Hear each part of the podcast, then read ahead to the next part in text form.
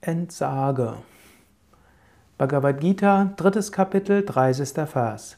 Krishna spricht zu Arjuna.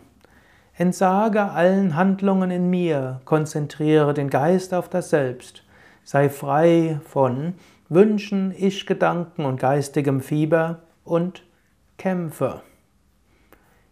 In diesem kurzen Vers gibt Krishna dem Arjuna drei Yoga-Wege, wie er verhaftungslos handeln kann, wie er entsagt handeln kann.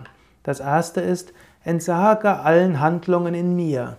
Krishna ist ja die Inkarn eine Inkarnation Gottes. Krishna sagt jetzt zu Arjuna, entsage das, was du tust, in Gott. Bringe alles Gott dar. Sei dir bewusst, nicht ich habe die volle Verantwortung, Gott hat die Verantwortung.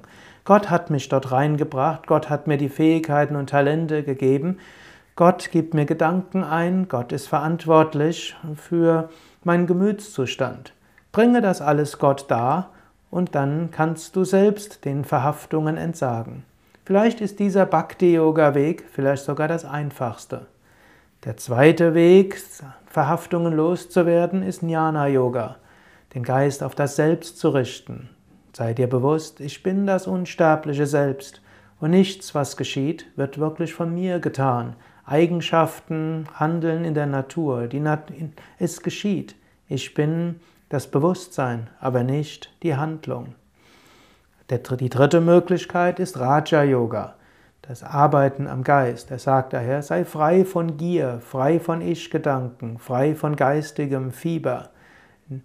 Also Nira Shir, Niramano Bhutva Yudasva. Also frei von Gier und Getriebenheit. Hm? Lass los. Lerne Gleichmut in dir selbst zu finden. Lerne dich nicht zu identifizieren. Sei so frei von geistigem Fieber. Aber dann kommt der Nachsatz. Kämpfe, bemühe dich, tue. Denn viele Menschen denken, wenn sie verhaftungslos sind, dann werden sie vielleicht träger. Dagegen spricht Krishna der ganzen Bhagavad Gita immer wieder.